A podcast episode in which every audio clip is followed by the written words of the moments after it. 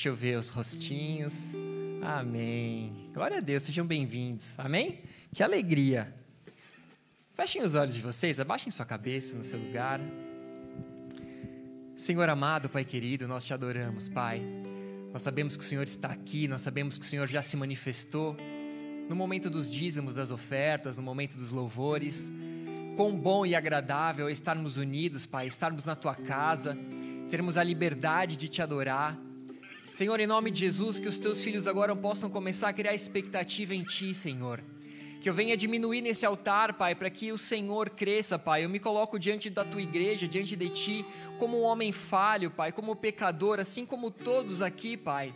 Oh, Senhor, mas eu te peço que em nome de Jesus o Senhor tenha misericórdia da minha vida, que o Senhor me use para honra e glória do teu nome, que o Senhor, em nome de Jesus, venha com o teu Espírito Santo, Pai, e o Senhor possa completar a obra que o Senhor iniciou, Pai, nessa noite, Pai, nessa tarde, Senhor. Em nome de Jesus, nós entregamos, Pai, o controle, o domínio, o governo, Pai, de todas as, todas as coisas aqui da nossa vida em Suas mãos e te pedimos, Pai, Faz segundo a tua vontade, Senhor. Encontra, Pai, vai de encontro às necessidades dos seus filhos, Senhor. Responde, Pai, as questões, as dúvidas, aquilo que o teu povo tem buscado em ti, Pai. Que em nome de Jesus nós saímos diferentes da forma qual nós chegamos, Senhor. Em nome de Jesus, que eu não venha, Pai, impedir o seu agir, Pai. Que eu não venha interromper, Pai, aquilo que o Senhor começou, Pai. Mas que em nome de Jesus eu diminua e o Senhor cresça. Que em nome de Jesus eu seja a tua boca, Pai, nessa tarde. Em nome nome de Jesus. Amém. Glória a Deus. Aleluia. Igreja, abra a tua Bíblia no livro de Êxodo, capítulo 23.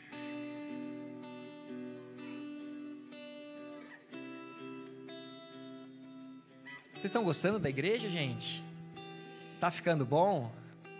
Sim. Nossa, que ânimo. Que ânimo. Que ânimo.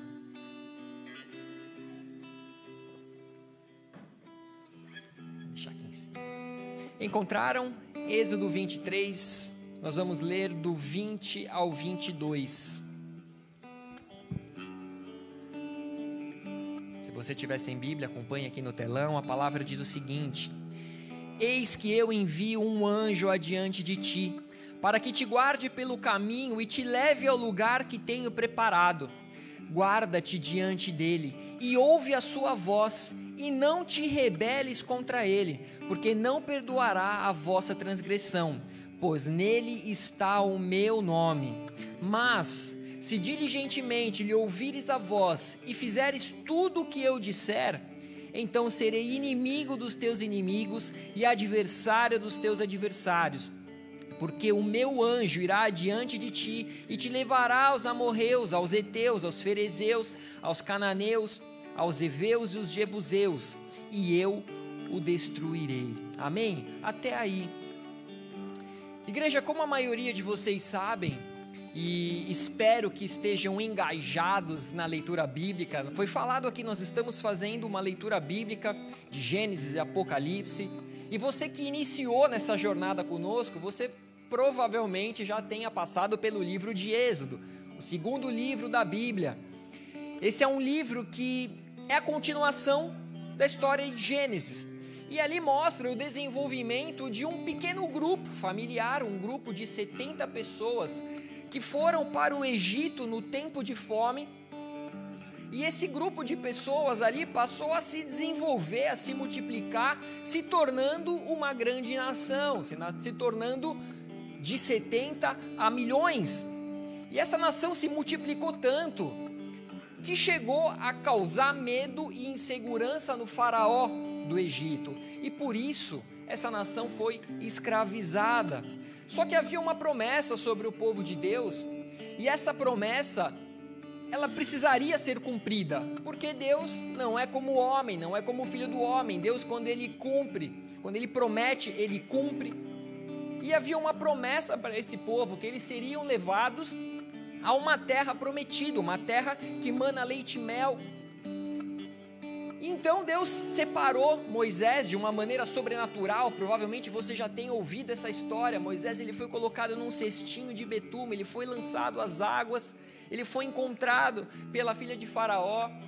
Enfim, ele foi guardado, ele foi cuidado. Deus separou para que de maneira sobrenatural e poderosa ele viesse a se tornar um dia um líder, ele viesse a se tornar um homem que, que seria o libertador dos hebreus, que resgataria, que tiraria o povo hebreu do deserto, do, do, deserto do Egito e o levaria para o deserto através da mão poderosa de Deus. Então eles seriam retirados da escravidão e seriam conduzidos ao deserto para que eles pudessem adorar a Deus. Então o livro de Êxodo ele trata desse encontro de Moisés com Deus através de uma sarça ardente, porque até então Moisés ele havia crescido em meio aos egípcios. Ele era hebreu, uma criança hebreia, mas ele havia crescido, educado, cuidado em meio à idolatria do povo egípcio. Só que em um momento ele ele passa a entender que ele era diferente, ele não pertencia àquele meio. Ele vê então um hebreu ali discutindo, brigando com um egípcio. Ele vai apartar ali a briga, ele acaba matando esse egípcio. A partir daí, ele precisa fugir. E nesse tempo, ele, quando ele foge do Egito, ele conhece a sua esposa, ele casa, ele tem filhos. Ele tinha ali a sua vida, ele estava distante numa outra terra, até o momento que ele tem um encontro com Deus diante de uma sarça ardente, uma sarça que queimava, porém não se consumia. E a partir dali, a gente começa a ver o trabalhar de Deus, né, nesse encontro com Ele, a partir dali de uma libertação do povo, uma libertação que seria miraculosa, poderosa desse povo de Israel em meio a um coração endurecido de Faraó. Faraó tinha, o Senhor havia endurecido o coração de Faraó. Estou falando rápido, tá ok? E então Faraó ele tentaria impedir que o povo fosse adorar ao seu Deus. Porém, Faraó era homem e ele estava tentando lutar contra o Deus Criador, um Deus que é poderoso e um Deus que havia prometido que tiraria o povo daquela terra. Então Deus ele mandou as dez pragas, Deus fez com que aquele povo, que o mar vermelho se abrisse para aquele povo atravessasse em terra seca. Como se não bastasse, após os hebreus terem atravessado o mar vermelho, o mar vermelho engoliu o exército de Faraó que havia, que estava perseguindo os hebreus. Então muitos outros milagres foram presenciados por esse povo o Senhor ele estava conduzindo aquele povo com mão forte e poderosa. E aí a gente pode ver em, em, em inúmeros momentos águas amargas que se tornam doces. Nós podemos ver um maná que caía do céu diariamente, uma medida exata para que aquele povo se alimentasse, para que não faltasse e que não fosse necessário se preocupar com o dia seguinte, porque se se preocupassem com o dia seguinte, aquele maná ele estragaria Aquele povo presenciou codornizes que eram enviados pelo Senhor para que eles se alimentassem e se saciassem do desejo de comer carne. Eles viram a água que jorrava da rocha, eles viram a vitória dos hebreus contra o povo de Amaleque, onde Moisés ele simplesmente foi sustentado pelo Senhor. E enquanto as mãos de Moisés estavam erguidas, o Senhor lutava a batalha deles. Ou seja, eles viram inúmeras vezes, inúmeros momentos, a mão forte do Senhor, não só os tirando da escravidão, mas batalhando por eles, lutando por eles. Então o Senhor estava presente na vida do seu povo escolhido, de maneira poderosa, os havia levado até o Sinai. Então agora eles estão no Sinai. E o Senhor ele passa a edificar e a disciplinar o seu povo. É no Monte Sinai que o Senhor entrega a Moisés os dez mandamentos, mas não só os dez mandamentos escritos em duas tábuas de pedra, mas assim como o Senhor entrega a Moisés importantes instruções que explicariam com mais detalhes como deveria ser o posicionamento dos homens para que fosse mantida uma aliança com Deus. O Senhor ele queria ter uma aliança com o homem, o Senhor ele queria ter um relacionamento com o homem. E para isso ele estava colocando ali, entregando ao homem um, um, um manual de conduta. Ele estava dizendo o que ele esperava do homem, o que deveria ser feito, o que não deveria ser feito. Deus fala sobre a construção do tabernáculo, fala sobre todas todo o mobiliário que, que estaria presente no tabernáculo, assim como ele mesmo habitaria naquele lugar, ele habitaria em meio ao povo. E cara, imagina você você ter um líder, um homem que se comunica com Deus, depois nós vamos ver que ele falava face a face com o Senhor, como se fala com um amigo. E de repente, esse homem, esse líder escolhido e separado por Deus, ele te traz ali toda a maneira de você lidar com as situações. Isso seria maravilhoso, isso é maravilhoso, você saber o que você pode fazer, o que você deve fazer, para que você viva bem dentro de uma aliança com um Deus Criador, um Deus que te tirou da escravidão, um Deus que abriu o mar para que você passasse. Só que o povo, porém, totalmente oposto de tudo aquilo que Deus estava ensinando aos homens, foi o evento onde Moisés, ainda no Monte Sinai, ele estava recebendo as instruções de Deus, enquanto o povo ele se reunia. Enquanto um recebia de Deus, o povo se reunia como um todo para que fosse construído, para que fosse fundido um bezerro de ouro a qual eles pudessem adorar. Eles falaram: Poxa, Moisés já há muito tempo subiu o Sinai e não voltou mais, e como é que fica? E Deus esqueceu da gente. Vamos criar um Deus. Vamos criar um Deus ao qual nós possamos adorar. Vamos criar um Deus ao qual nós possamos colocar nele a nossa esperança, a nossa fé, a qual nós possamos dar crédito por nos ter tirado do Egito. Mas o interessante é que entre esse período em que Deus se manifestava a Moisés, entregando essas preciosidades, instruções para a formação de um povo, que seria um povo santo e propriedade exclusiva de Deus, o próprio Senhor havia dito para Moisés esses versículos que nós lemos no início, e ele prometia enviar um anjo adiante deles que o guardariam no caminho em que eles teriam pela frente. Ou seja, eles tinham aqui a certeza de que um anjo iria à frente, de que um anjo os guardaria. E esse anjo os guardaria, esse anjo os aconselharia. Então ele diz: ouçam a voz dele. Esse anjo ele vai te direcionar, ou seja, não se rebele contra ele. E ele diz: e nesse anjo está o meu nome. Igreja sempre foi o plano do Senhor ter uma aliança e se relacionar com o homem.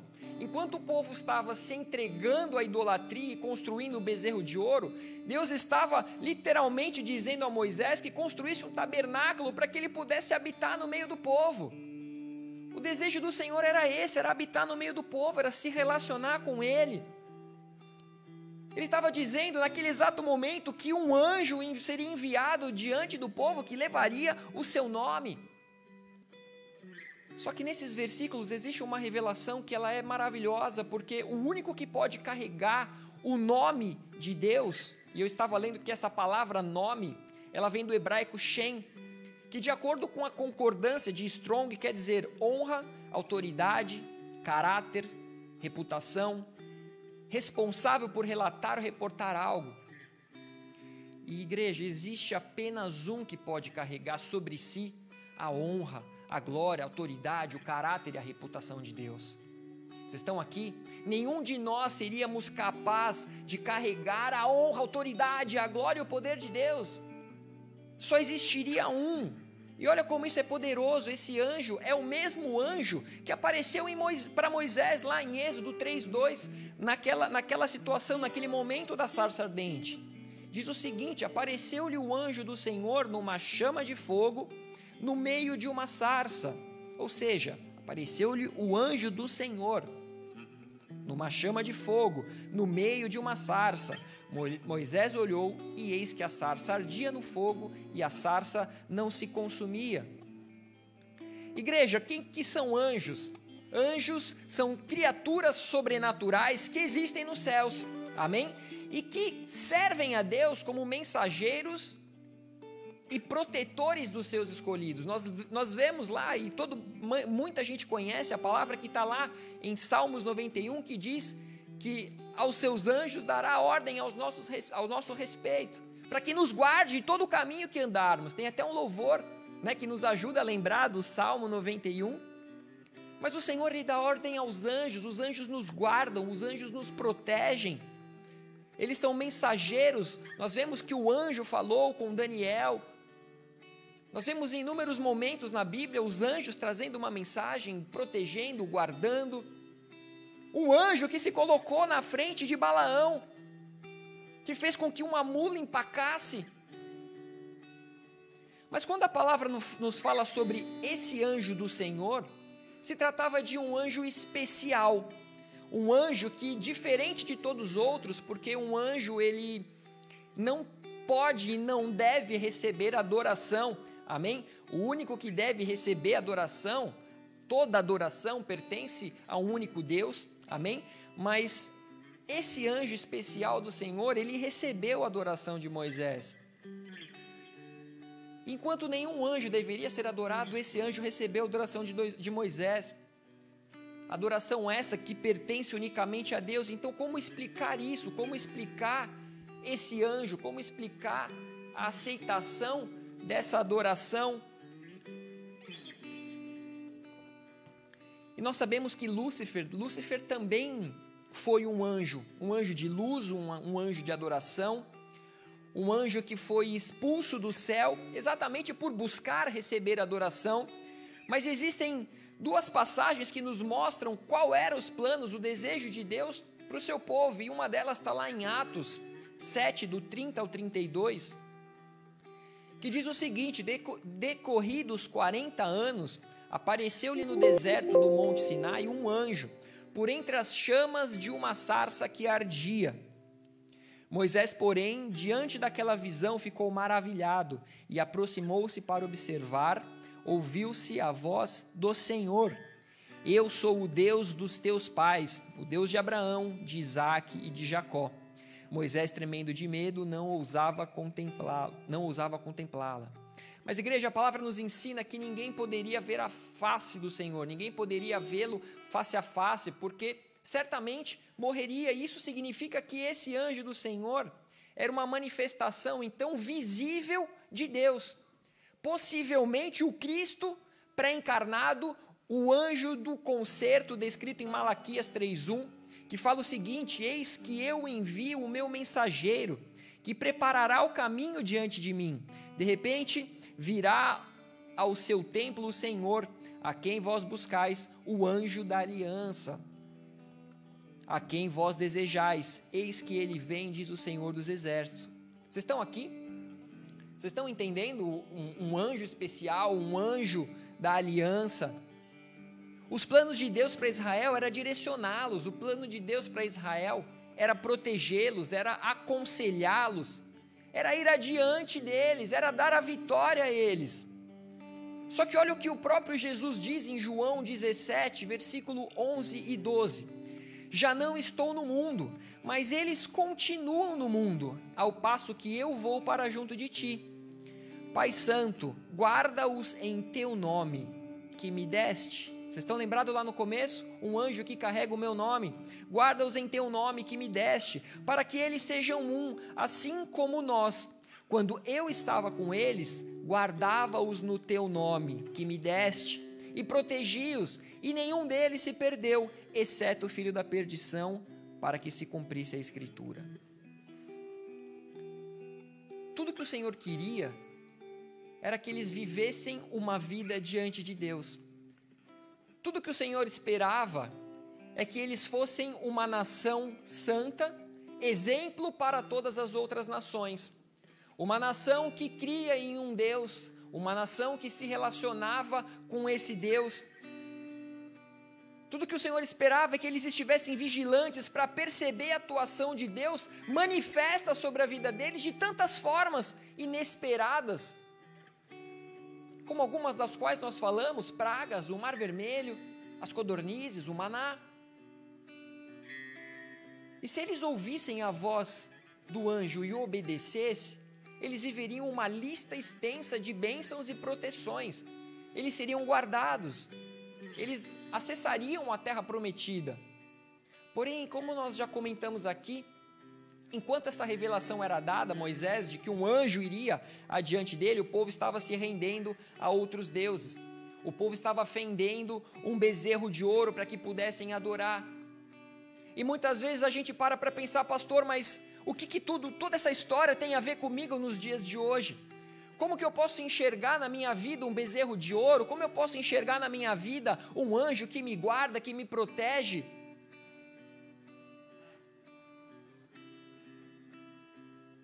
O próprio Jesus, quando ele ascendeu aos céus, ele disse que enviaria um outro consolador. Nós entendemos que nós somos habitação desse Senhor, nós somos templo do Espírito Santo. Nós entendemos que é Ele quem nos aconselha, nos encoraja, Ele que nos envia, é Ele que nos, nos fortalece, nos consola. Mas muitas vezes, enquanto nós estamos dentro da igreja, talvez agora, talvez nesse exato momento, alguém esteja pensando o que vai fazer quando sair da igreja. Talvez já esteja preparada a balada, já esteja tudo arrumadinho para o pecado. Talvez você pense que isso é, é algo louco, é loucura. Imagina, pastor, como assim? Como assim alguém entraria numa igreja pensando em pecar? Sim, existem pessoas que não só pensam em pecar, mas como vivem no pecado, estão bem com isso. Aceitam o pecado como, como eu tenho um animal de estimação, que onde eu vou eu levo o meu pecado e eu começo a arrumar desculpas para dizer que o meu pecado não é pecado. Eles só tentaram dizer: não, esse bezerro de ouro foi quem nos tirou do Egito. Que pecado há nisso? Que pecado há eu colocar a minha fé e a minha esperança no meu Deus? Eu vivi a vida inteira vendo os egípcios fazerem isso. Isso é normal. Mas tudo aquilo que foge da palavra de Deus não é normal, é anormal. Tudo aquilo que não é verdade é a mentira. E quem é o pai da mentira? Satanás é o pai da mentira. E quando eu passo a viver um com ela, eu me torno um filho dele. E aquele povo ele estava vivendo milagres e milagres e livramentos de Deus, mas por serem um povo obstinado, rebelde, eles fizeram para si um bezerro de fundição, se inclinaram diante dele, assim como muitas vezes nós nos inclinamos diante de homens, nós nos inclinamos diante de carros, nós nos inclinamos diante de pedras preciosas, riquezas. Então eles ofereceram sacrifício a ele e colocaram nele os créditos da libertação do Egito da libertação da escravidão. Onde você tem colocado crédito na sua liberdade? A tua liberdade é crédito de quem? É crédito daquele que morreu numa cruz? Que pagou a tua liberdade com alto preço? Ou a tua liberdade está no teu salário que te permite viajar na Europa, que te permite fazer o que você quiser? Moisés ele intercede pelo povo. Só que no momento que ele chega ao arraial, vendo aquele bezerro de ouro, aquele povo festejando, aquele povo dançando, aquele povo feliz por terem um Deus com D minúsculo, Moisés ele era muito manso, ele mesmo diz né, quando ele escreve a palavra, mas ele diz que ele era muito manso. Ele se irritou, ele quebrou as tábuas com os dez mandamentos, o tempo fechou, ele ficou maluco. E aqui a gente vê algo parecido com os tempos de Noé. Que enquanto o Senhor estava entregando ali todas as instruções para que uma arca fosse construída, o povo estava cantando, dançando, se divertindo, se dando em casamento. O pecado corria solto. Algo também parecido com hoje. Enquanto o Senhor derrama uma palavra buscando uma igreja que tem uma aliança com Ele, Talvez muitos de nós estejamos pensando em algo, ou talvez membros dessa casa, filhos dessa casa, estejam agora fazendo algo que não deveriam fazer. Só que Moisés era um tipo de Cristo, ele intercedeu ao Senhor pelo povo. Ele nos ensinou como deve ser o coração de um grande líder, ele nos ensinou como deve ser o coração de um homem de Deus, ele nos ensinou como deve ser o coração de um intercessor que, mesmo vendo a ingratidão do povo, mesmo vendo a, a, a rejeição do povo de Israel, Moisés ele suplicou pelo perdão, ele suplicou para que Deus não destruísse Israel, ele se colocou entre Deus e o povo, ele suplicou para que o, o, o nome dele fosse tirado do livro do Senhor.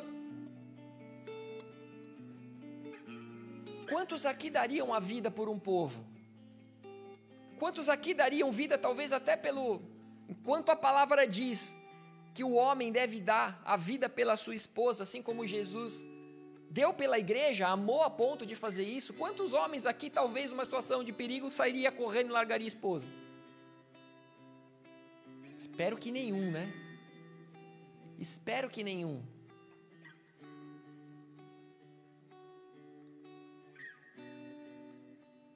Quando Moisés ele pede para que seu nome fosse riscado do livro, isso significava cortar a comunhão com Deus. Ele estava dizendo: eu prefiro cortar a comunhão com Deus vivo e ser entregue para a morte, do que ver o teu povo sendo riscado, do teu povo sendo abandonado, deixado. O amor de Moisés pelos israelitas era tão grande que ele não se importava em viver, a menos que Deus os perdoasse. A expiação pelo pecado era o processo mais precioso que, Mo que Moisés conhecia. Só Deus poderia realizar esse perdão. É algo que só Deus poderia fazer.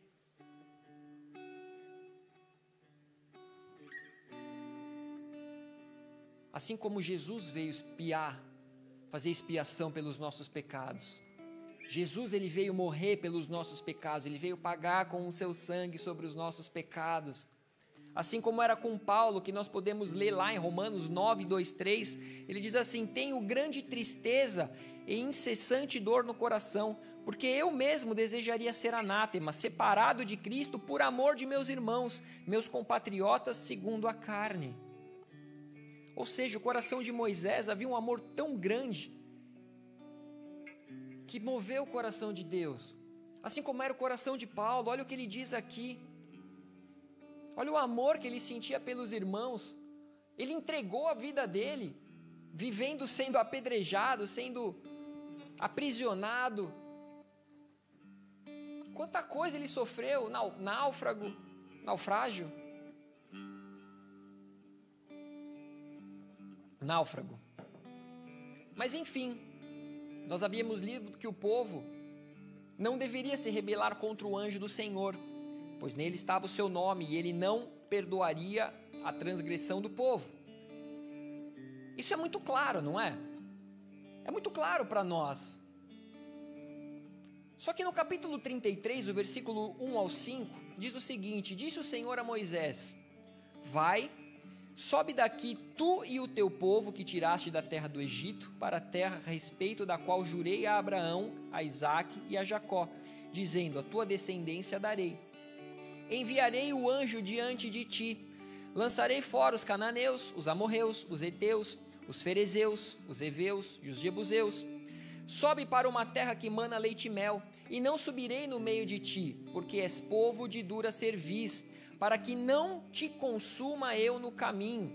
Ouvindo o povo estas más notícias, pôs-se a prantear, e nenhum deles vestiu seus atavios, porquanto o Senhor tinha dito a Moisés: Dize aos filhos de Israel: És povo de dura cerviz.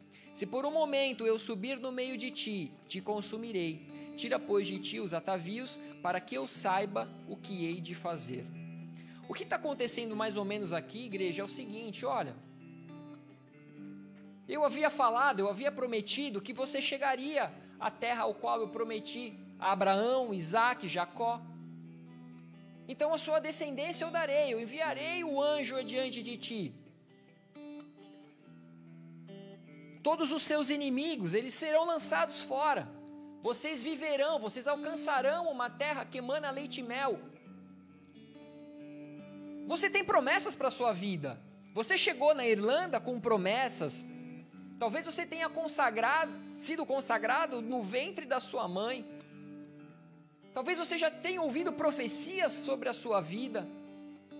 Só que de repente é como se eles estivessem ouvindo: olha, você vai viver tudo isso daí, porém sem a minha presença. Você é um povo de dura cerviz, e para que eu não te consuma, eu não subirei no meio de ti, eu não estarei com você. Você já pensou em, em, em ouvir, em receber uma, uma, uma notícia dessa? Você vem para a igreja, você pensa, Senhor, eu vou ouvir tua voz, eu sei que o Senhor está no nosso meio. Não que ele esteja só aqui, você sabe disso, ele vai para onde você for, para onde você convidá-lo. Mas de repente você descobre aqui que todas as promessas que você havia recebido, sim, você vai viver. Todas as profecias se cumprirão, porém nenhuma delas você vai ver a presença de Deus. Como você se sentiria? O que te importaria mais, o cumprimento das promessas ou a presença de Deus? O que te o que te satisfaria mais? As bênçãos ou o abençoador? O que te satisfaria mais, ter a criatura ou ter o Criador? Era mais ou menos isso que eles estavam ouvindo, porque era um povo teimoso, porque era um povo que havia recebido uma palavra, havia recebido uma instrução, mas fazia tudo diferente. A intenção de Deus, que é rico em misericórdia, era que Israel continuasse adiante, era que Israel alcançasse a terra prometida, apesar do seu pecado. Só que ele falou: Eu vou me retirar do meio de vocês. Eu vou me retirar do meio do povo. Então ele diz: Tira de ti os atavios para que eu saiba o que hei de fazer. Isso mostra que houve ali um período que foi indefinido para eles.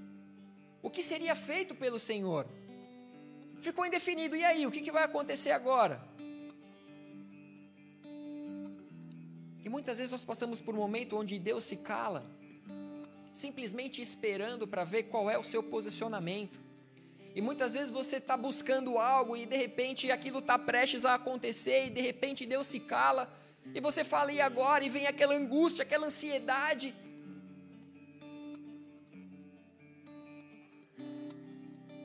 Só que Deus só está esperando o posicionamento seu em relação àquela situação. Ele está só esperando para saber se você vai falar a verdade. Ele está só esperando para saber se você vai renunciar aquilo que Ele está te pedindo.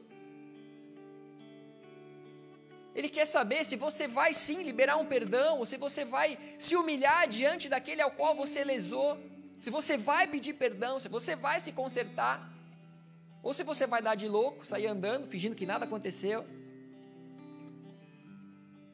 Embora o Senhor prometesse enviar o seu, o seu anjo, Deus em pessoa não iria com o povo.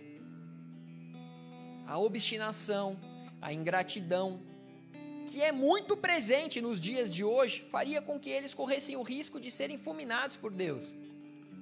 Só que o Senhor deixou uma dica ao povo, dizendo que o motivo de não estar no meio deles era por ser um povo de dura serviço, era por ser um povo teimoso, era por ser um povo desobediente, era por ser um povo ingrato, assim como tirassem os seus atavios para que soubessem o que faria com eles. Ou seja, ainda há uma esperança. Ainda há uma esperança em meio aos seus pecados, em meio à sua desobediência, em meio à sua teimosia, ainda há uma esperança se você se humilhar, ainda há uma esperança se você voltar atrás. Nos versículos seguintes, nós percebemos que o lamento, o choro, o arrependimento de Israel fez com que eles tirassem de si os atavios. E o que, que eram esses atavios? Esses atavios eram enfeites, braceletes, pulseiras, presilhas, argolas, sei lá, tudo aquilo que eles haviam recebido quando eles partiram do Egito. Tudo aquilo que eles não tinham como escravo e passaram a ter, eles saíram do Egito carregando, carregando riquezas, eles se adornaram com aquelas riquezas, eles usaram aquilo para fazer um ídolo. Eles colocaram aquela riqueza acima de Deus, eles colocaram um bezerro de ouro acima de Deus. Então Deus falou: abre mão de tudo aquilo que não sou eu. Abre mão das suas riquezas, abre mão da idolatria, abre mão da teimosia. Abre mão da desobediência. E talvez talvez o Senhor ele vá no meio de ti.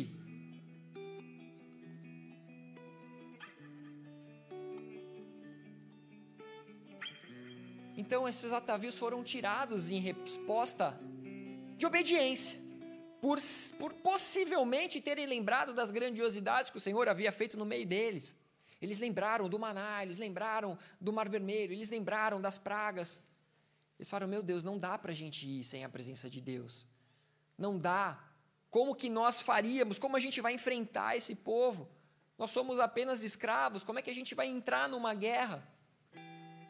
E naquele tempo Moisés ele falava com o Senhor da tenda da congregação.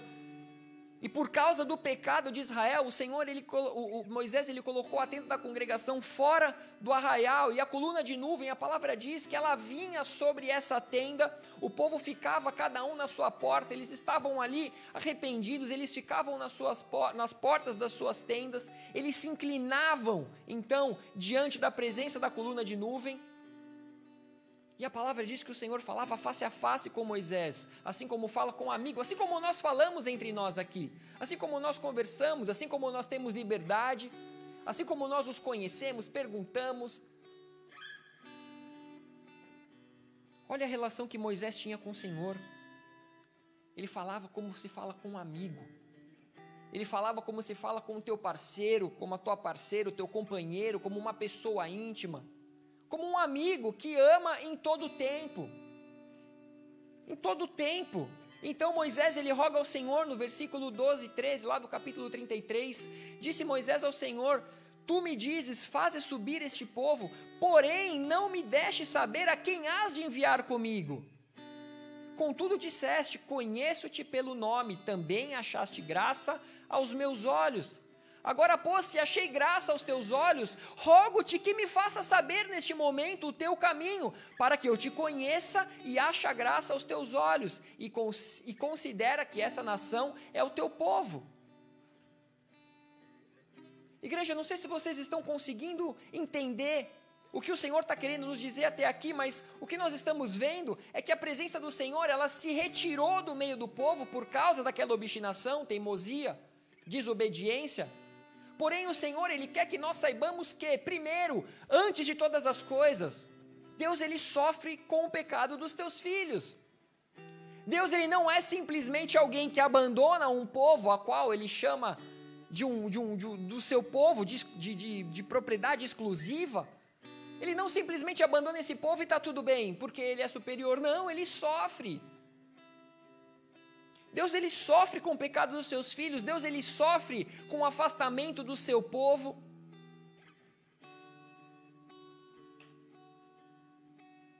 Assim como não existe sentimento pior do que o sentimento de nós sabermos que nós desobedecemos a Deus, talvez você já tenha vivido isso em algum momento. Você desobedeceu a Deus, você fez algo que você sabe que não deveria fazer. E de repente, após essa desobediência, você sente aquele aquele pior sentimento que deve existir na vida de um homem de Deus, que eu creio, que é você saber que entristeceu o Espírito Santo. Se você já viveu isso em algum momento, você sabe que você tomou uma decisão errada e você entristeceu o Espírito Santo. Você sabe a dor que eu estou falando, o sentimento, a tristeza que eu estou tentando te explicar. E talvez hajam homens e mulheres aqui que tem se sentido vazio porque sabe que desagradam, estão desagradando o Espírito Santo. Talvez você tenha vindo a hoje a essa casa com um sentimento de vazio, com um sentimento de solidão, com um sentimento de desespero, porque você não ouve mais a voz do Senhor, porque você não sente mais a presença dele no seu meio. Porque você vai em ambientes que você vê todo mundo adorando, pulando, se divertindo, cantando, adorando em espírito e em verdade, sendo tocados pelo Senhor, e isso não acontece mais com você. E você se sente vazio, você se sente mal por isso, e você se questiona por isso. E junto com isso você tem recebido setas porque nesse momento que o inimigo vem, ele lança setas de acusação na sua mente, pensamentos malignos que você jamais viverá momentos novamente de glória com o Senhor, de que você está sozinho e por isso tanta dor, tanto sofrimento, tantas dificuldades. E então ele coloca no, no seu pensamento que você é responsável, porque você é um pecador, você é sujo, você não é digno da presença de Deus. Você é merecedor da ausência de Deus, você é merecedor do vazio que existe em você. E você começa a acreditar nisso, e você começa a desistir de buscar a presença de Deus. Você começa a desistir de ser tocado por Deus. E você se torna uma pessoa fria. O teu coração se torna frio, ele endurece. Só que a segunda lição que nós tiramos dessa história é que os que se arrependem ainda podem, se desejarem, se aproximar de Deus, assim como os israelitas faziam se colocando prostrados diante de suas tendas. Eles se prostravam e reconheciam a presença de Deus, eles reconheciam aquela coluna de nuvem, e em sinal de arrependimento, temor, obediência e honra a Deus, eles se prostravam. Eles se prostravam diante do Senhor. E nós percebemos que para aqueles que se colocam diante de Deus com um coração puro, com um coração que exerce amor, respeito, um coração que exerce empatia, a comunhão com o Senhor, ela se torna face a face, era o que acontecia com Moisés. E se era o que Moisés vivia, eu posso viver e você pode viver. Moisés ele matou um homem. Quer pecado maior que esse? Só o Senhor é aquele que tem direito de dar e tirar a vida, e Moisés fez isso, ele tirou a vida de um homem. Mas Moisés recebeu perdão. E hoje não importa a lista de pecados que você carregue nas suas costas, não, não importa a bagagem que você carregue nas suas costas, mas o Senhor, Ele simplesmente quer ver um coração arrependido. E todo coração arrependido receberá perdão de Deus, e você pode, a partir de hoje, ter um relacionamento face a face, que assim como fala com um amigo. É isso que ele quer, é essa aliança desde o princípio. É tempo de resgatarmos esse senso de temor e respeito pela presença de Deus. Não se trata de uma única reunião, não se trata de um, um, um. Não é reunião que eu queria falar, fugiu a palavra. Sempre acontece isso comigo, né? Sempre, sempre tem pelo menos uma ou duas que fogem. Castigo, né? Castigo. Sim, com castigo, né? Espero que não esteja merecendo, né?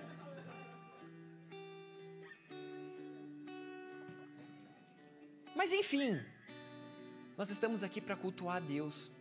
Esse não é um encontro qualquer. Esse não é um encontro normal. Mas é um encontro onde há a presença de Deus e eu tenho a certeza que Deus está no nosso meio.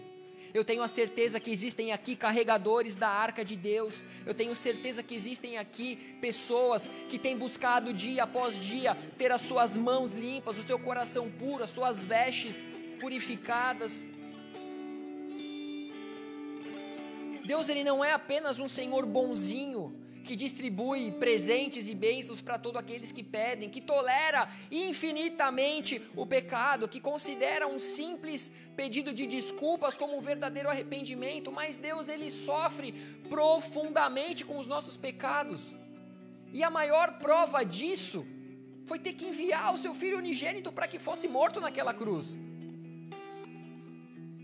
Ou vocês acham que o pai não sofreu em ver o filho na cruz dizendo: Pai, por que me desamparaste? Qual é o pai que não sofre ao ver o filho dizendo: Pai, por que me desamparaste? Com sangue que escorria pelo seu rosto, que escorria sobre o seu corpo, após ter sido chicoteado. Qual é o pai que não sofre a ver o seu filho sendo transpassado em sua lateral? Qual é o pai que não sofre ao ver o seu filho sendo cuspido, tirando sorte com as suas roupas?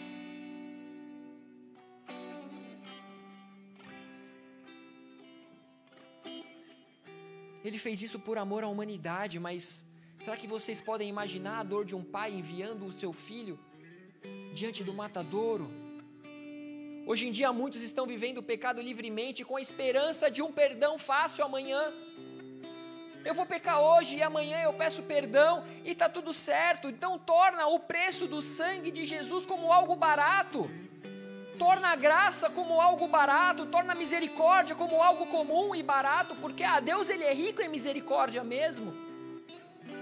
A misericórdia de Deus se renova a cada dia, então bora fazer tudo aquilo que eu quero, meu corpo, minhas regras. A minha vontade é soberana, eu sou o dono da minha vida. Mas o verdadeiro arrependimento, ele é caro. O verdadeiro arrependimento é caro e esse é o único meio de chegar à fé e à santificação plena.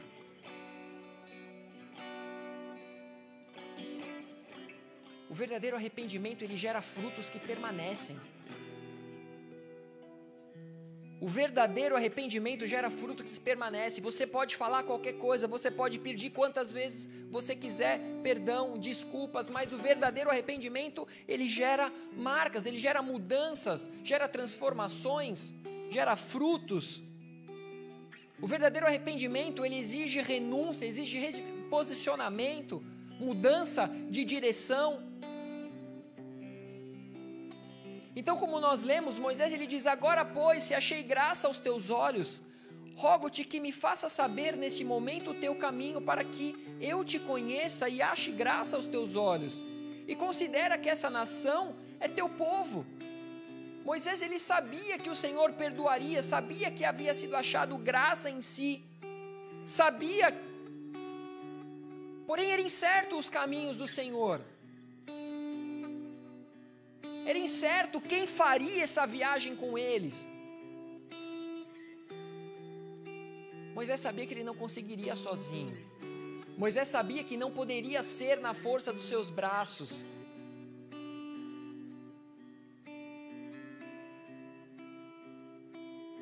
Ele não conseguiria conduzir aquele povo, ele não conseguiria conduzir milhares a uma terra prometida. Ele não tinha capacidade para isso, então ele chama a atenção do Senhor, mostrando que essa nação era o seu povo, o Senhor é o seu povo.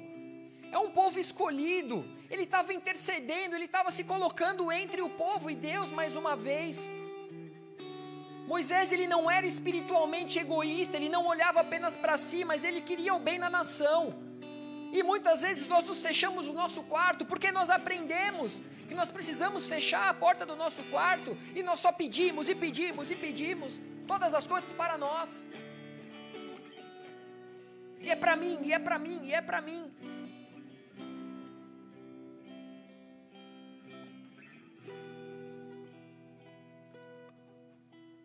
Que venha o teu reino e seja feita a minha vontade, né? Versículo 14: Respondeu-lhe: A minha presença irá contigo e eu te darei descanso. Essa palavra descanso, ela significa não só descansar, mas assentar, estar aliviado ou quieto, estar seguro, estar calmo, habitar pacificamente. Foi o mesmo verbo usado em Gênesis quando a arca de Noé, ela descansou sobre a montanha. E é o mesmo verbo que descreve que o Espírito de Deus repousando sobre o Messias lá em Isaías. É o mesmo descanso que o Senhor quer dar a mim e a você.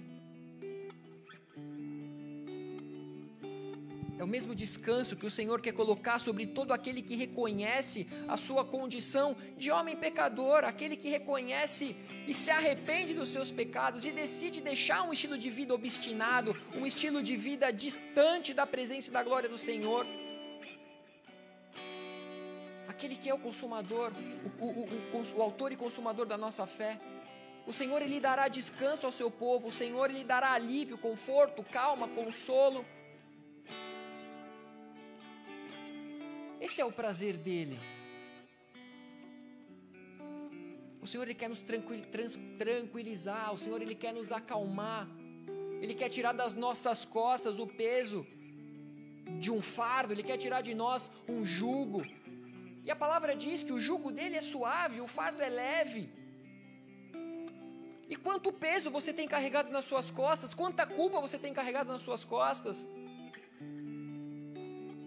Quantas pessoas tentando transmitir uma aparência de que está tudo bem, de que eu estou bem, eu sou feliz, eu estou legal, eu estou bem com Deus, mas você sabe que lá dentro o vazio é grande, a culpa é grande. Lá dentro você sabe o quanto tem sido difícil, a solidão, o desconforto com todas as coisas que você tem vivido. O Senhor, Ele quer trazer descanso para o ansioso para todos aqueles que estão cansados, sobrecarregados, para todos aqueles que estão se sentindo vazios por terem desagradado o Espírito Santo. Igreja, essas palavras trouxeram um alívio e descanso imediato a Moisés, até porque ele pensou, cara, eu quebrei as tábuas dos dez mandamentos, Eu destruí o ídolo, o ídolo, os bezerros de ouro. Eu mandei matar aquele povo que havia participado disso. Porém, ele não descansou até que lhe fosse garantida que a graça de Deus seria completamente restabelecida naquele povo. Versículo 15 ao 18 diz: Então lhe disse Moisés: Se a tua presença não vai comigo, não nos faça subir deste lugar. Pois como se há de saber que achamos graça aos teus olhos, eu e o teu povo? Não é porventura em andares conosco de maneira que somos separados, eu e o teu povo, de todos os povos da terra? Disse o Senhor a Moisés: Farei também isto que disseste, porque achaste graça aos meus olhos e eu te conheço pelo teu nome. Então ele disse: Rogo-te que me mostres a tua glória. Essa presença, essa, essa passagem, ela é gloriosa. Quantos de nós temos vivido uma vida sem a presença de Deus? Quantos de nós temos ido sem que Ele vá conosco? Essa semana eu tomei uma porrada na cara do Senhor, porque quando você é cristão há alguns anos, você pensa, ah, isso só acontece com os outros, isso não acontece comigo. Imagina que o Senhor vai me. Eu, eu, imagina que eu vou cair nessa, imagina que o inimigo vai me pegar nessa.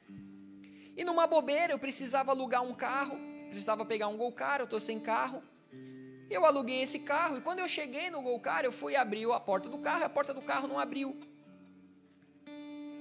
Aí o que, que eu fiz? Eu liguei lá, não, não, não manjo muito de Golcar, eu peguei, eu liguei, falei, ó, oh, aconteceu isso, isso, isso, a porta não está abrindo. Ah, ok, espera um pouquinho, tal, tal, tal. Ah, abriu a porta. Tá bom, legal, abriu, obrigado. Eu entro no carro, o carro não liga. O que, que eu faço? Ligo de novo para a empresa, olha, estou aqui, o carro não estava abrindo, agora abriu, mas não consigo ligar o carro. Enfim, só para agilizar essa história, eu fiquei lá mais de meia hora dentro desse carro, o carro não ligava. Meu compromisso era entre quatro e quatro e meia. Eu estava pegando o carro às três e meia, era super perto. Sobraria tempo, chegaria 20 minutos adiantado. E de repente, quando eu vejo, já não estava dando mais tempo. O local fechava às quatro e meia. Era 4 e 15 e eu já tinha ligado uma, duas, três. O cara já tinha cancelado, já tinha bucado o carro de novo. Deu errado, eu falei, bom, chega, não vai dar mais. Aí no caminho eu pensei, eu vou tentar de novo. E aí passei por outro carro no caminho, fiz ali rapidinho o book. Quando eu fui abrir o carro, o carro não abriu. Liguei de novo para a empresa. Está acontecendo isso, aquilo, tal, tal, tal. Ah, não, peraí, vou ver. Estava vendo, estava resolvendo, de repente o que, que acontece? Acaba a bateria do meu celular. E a conta correndo ali, né? E eu pagando. Aí fui para casa, fui carregar o celular, fui ligar para a empresa de novo, explicar o que estava acontecendo. Cancelei mais uma vez. Aí a pastora fala assim: Ah, mas tem um outro lugar que fecha às oito. Eu falei: Já deu errado quatro vezes. Imagina que eu vou tentar de novo. Sabe quando vem o Espírito Santo numa voz suave e fala assim: por que, você está tentando ir sozinho? O que, que eu te fiz que você não me convidou? Por que, que você sempre me convida para os lugares que você vai e hoje você não quer que eu vá? E aquilo me constrangeu. Eu falei, pai, me perdoa. E eu fiz uma oração simples e rápida. Eu falei, pai, se a tua presença não for comigo, de nada vale, nada na minha vida, nenhum minuto, nenhum segundo, nada na minha vida faz sentido se não tiver a Sua presença. Se for para ir sozinho, eu fico aqui, eu fico contigo aqui, porque aqui o Senhor está comigo, aqui o Senhor está falando comigo. Mas se a tua presença não, faz, não for comigo, não me deixe sair daqui, não me deixe ir. E ele falou: Vamos, agora eu estou contigo. Agora eu estou feliz que você me convidou. Aí buquei de novo. Preciso falar o que aconteceu? O que, que acontece quando o Senhor vai contigo? Ele te guarda, ele te protege, ele te envia, ele atropela os seus inimigos, ele te coloca num lugar de, de, de, de honra. É isso que o Senhor faz na, na vida daquele que o ama, que o busca, que o exalta, que o honra.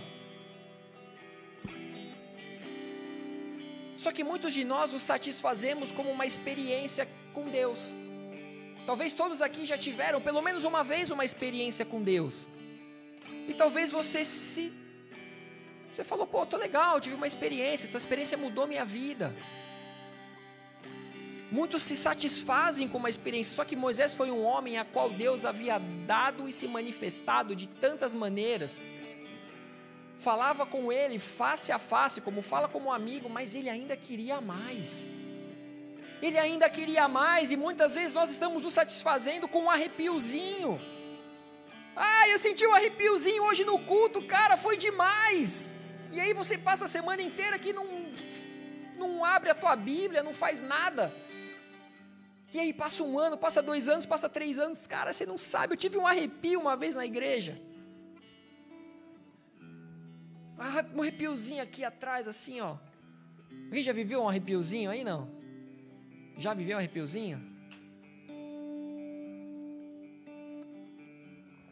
Moisés não se satisfazia com o arrepiozinho. Ele queria mais, ele queria mais. Eu não sei o que você tem vivido ou deixado de viver na presença de Deus, mas nós não podemos nos contentar com uma experiência do passado, embora ela seja importante e fundamental. Eu tenho experiências do meu passado, da minha conversão, que são fundament foram fundamentais na minha conversão. Eu vivi milagres, eu vivi curas, mas o que, que vale todas, tudo aquilo que eu vivi se hoje eu não tiver um relacionamento com o Senhor e não tiver algo vivo com Ele? Eu preciso me relacionar com Ele hoje. Vocês não têm noção quantos homens vêm falar para mim, às vezes, ah, pastor, você sabe que o negócio está em casa está difícil, né? Você me entende, pastor? Eu falo, mas você não se contenta em ter feito quando você casou, há dois, três anos atrás? Quatro, cinco, seis? Não. E por que você se contenta com uma, uma experiência com Deus de três a quatro anos atrás?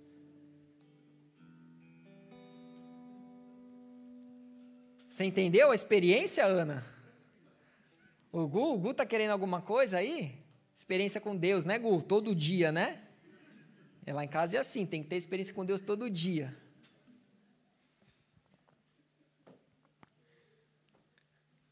Nós precisamos ser ousados como Moisés. Nós não podemos nos contentar em fazer nada sozinho. Nós não precisamos, não devemos viver sozinho.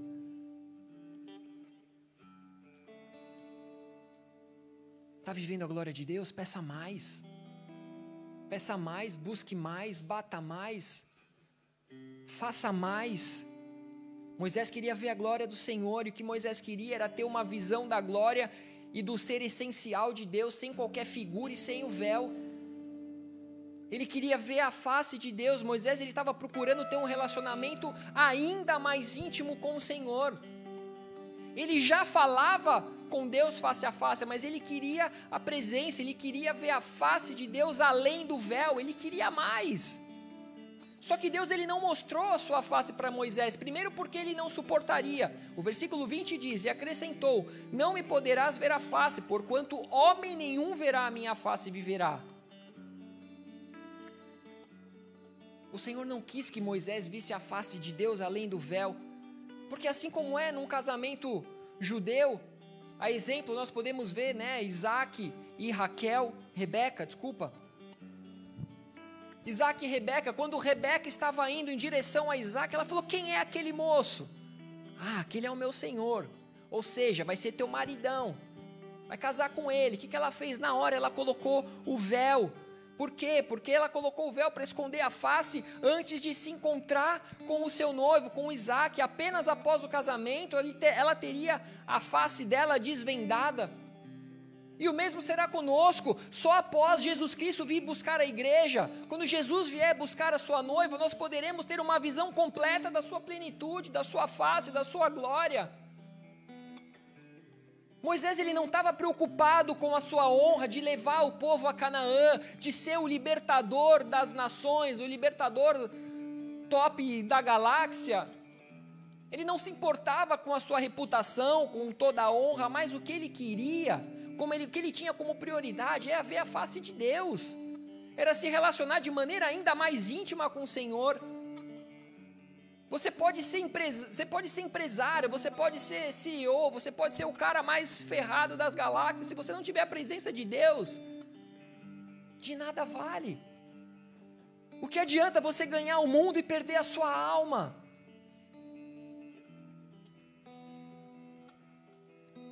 Não me deixe sair desse lugar se a sua presença não for comigo. Essa é a frase, é a oração que você precisa fazer hoje para o Senhor. Pai, não me deixe sair desse lugar se a sua presença não for comigo. Muitos vieram aqui quando chegaram, chegaram trazendo a glória, porque você é a habitação do Senhor. Mas muitos chegaram vazios e só você que se sente assim sabe que o Senhor está falando com você agora. Mas se você chegou aqui vazio, se você chegou aqui com esse sentimento de angústia, de dor, você precisa fazer uma oração e falar: Senhor, não me deixe sair desse lugar se a sua presença não for comigo. Eu quero mais, não basta o que eu já vivi, não basta o que eu já conheci, não basta o que eu já experimentei. Eu quero mais. Ele estava disposto a abrir mão da honra de levar o povo para Canaã, para ter a honra de ver a glória de Deus.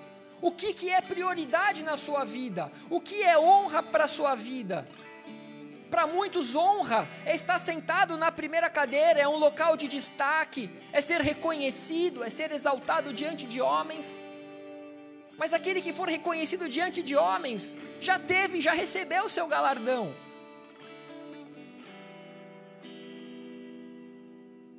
Primeira Coríntios 13, 12. Porque agora vemos como em espelho, obscuramente, então veremos face a face. Agora conheço em parte, então conhecerei como também sou conhecido. O Senhor conhece os fios de cabelo da nossa cabeça. O Senhor ele conhece a impressão digital que existe no seu dedo. O Senhor te conhece desde quando você era uma substância informe no ventre da sua mãe. O Senhor escreveu um livro da sua vida. O Senhor ele te conhece muito mais do que você mesmo, e aqui nós tá, está dizendo que um dia nós o conheceremos, assim como nós, nós somos conhecidos. Mas como você vai se preparar para esse dia? Como você vai se preparar para esse dia? Como que você vai tratar a tua vida daqui até esse dia? Isso para você é algo normal? Isso para você é algo natural? Isso é algo para você que não, não, não, não necessita de uma preparação? Não necessita de uma separação? Não necessita de um investimento? Quando eu falo investimento, não é financeiro, mas é de tempo. É de qualidade de tempo com aquele que te amou primeiro, que te escolheu. Nós precisamos viver segundo essa palavra. Se a tua presença não vai comigo, não me faça sair desse lugar. Se necessário for, a gente fica aqui adorando a noite inteira, a gente faz uma vigília. E olha que eu não sou de falar isso. Mas o que você não pode sair é daqui vazio. O que você não pode sair é daqui com o seu pecado debaixo do braço, como se nada tivesse acontecendo e como se o Senhor não tivesse falando ao seu coração. Não se trata de mim, não se trata quem eu sou, mas se trata de quem Ele é. Se trata do quanto Ele te conhece e o quão cirúrgico Ele está sendo na sua vida agora. Talvez esteja falando para um ou dois, não importa. O que importa é que o Senhor morreu, sim, por um ou dois e por todos nós. Ele morreu por você. Ele se entregou por você, ele te ama. Moisés ele não se moveria se o Senhor não fosse com ele. A presença de Deus, sua plenitude, mostraria a eles e às demais nações que Moisés e o povo haviam sido restaurados pela graça do Senhor, pela graça de Deus. E essa seria uma marca de supremacia de Israel entre as demais nações. É assim que muitos nos enxergam, é assim que muitos te enxergarão. Quem aqui veio de um passado bem nervoso? Levanta a mão um aí, dois que eu conheço. Quando as pessoas olham para você hoje, Léo, as pessoas não reconhecem o que Deus fez na sua vida. O William me chamava para ir na balada aqui, ó. Vinha na igreja me chamar para ir na balada, tomar umazinha. Cara de pau, meu. Hoje está aí, casado, cheio do, do Espírito Santo. Líder de ministério, líder de célula fundamentado na rocha. Às vezes o vento bate, bate para todo mundo, vem para todo mundo, vem para mim também. Mas está fundamentado na rocha. Está dando a cara a tapa todo dia. E quando as pessoas te verem, vão falar: Meu Deus, a graça do Senhor está sobre ele. Eu sei quem ele era, eu sei de onde ele saiu. Quem era Israel? Olha para o tamanho de Israel, olha para tudo aquilo que Israel enfrenta.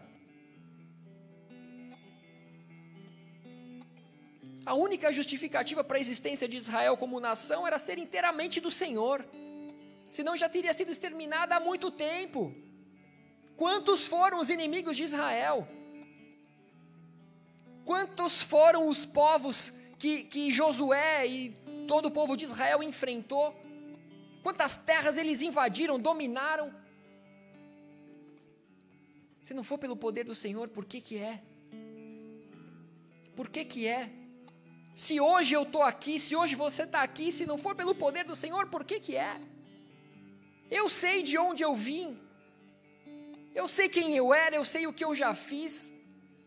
Se não for a graça, a misericórdia de Deus sobre a minha vida, vocês estão aqui.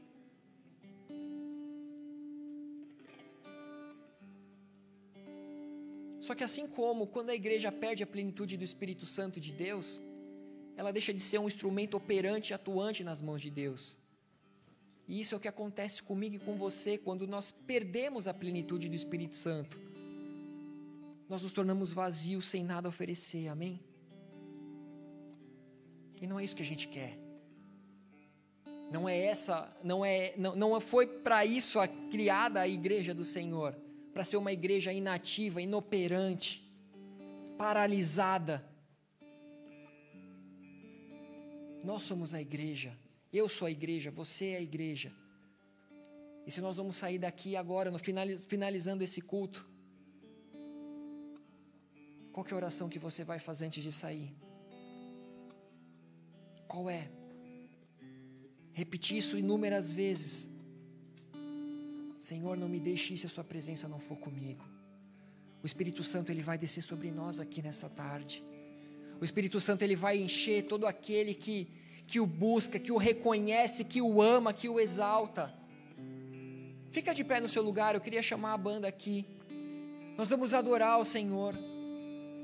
Nós vamos adorar o Senhor e o Espírito Santo ele foi de encontro ao seu coração, só você sabe o que você está vivendo, só você sabe o que você está sentindo, só você sabe as renúncias que o Senhor tem te pedido. Só você sabe o porquê o Senhor tinha marcado um encontro contigo nessa tarde. Era para você estar tá aqui, era para você ouvir essa palavra, era para que você liberasse perdão, era para que você fosse sacudido de que você não pode fazer nada, você não pode dar um passo se ele não for contigo, se você não convidá-lo para que ele esteja contigo.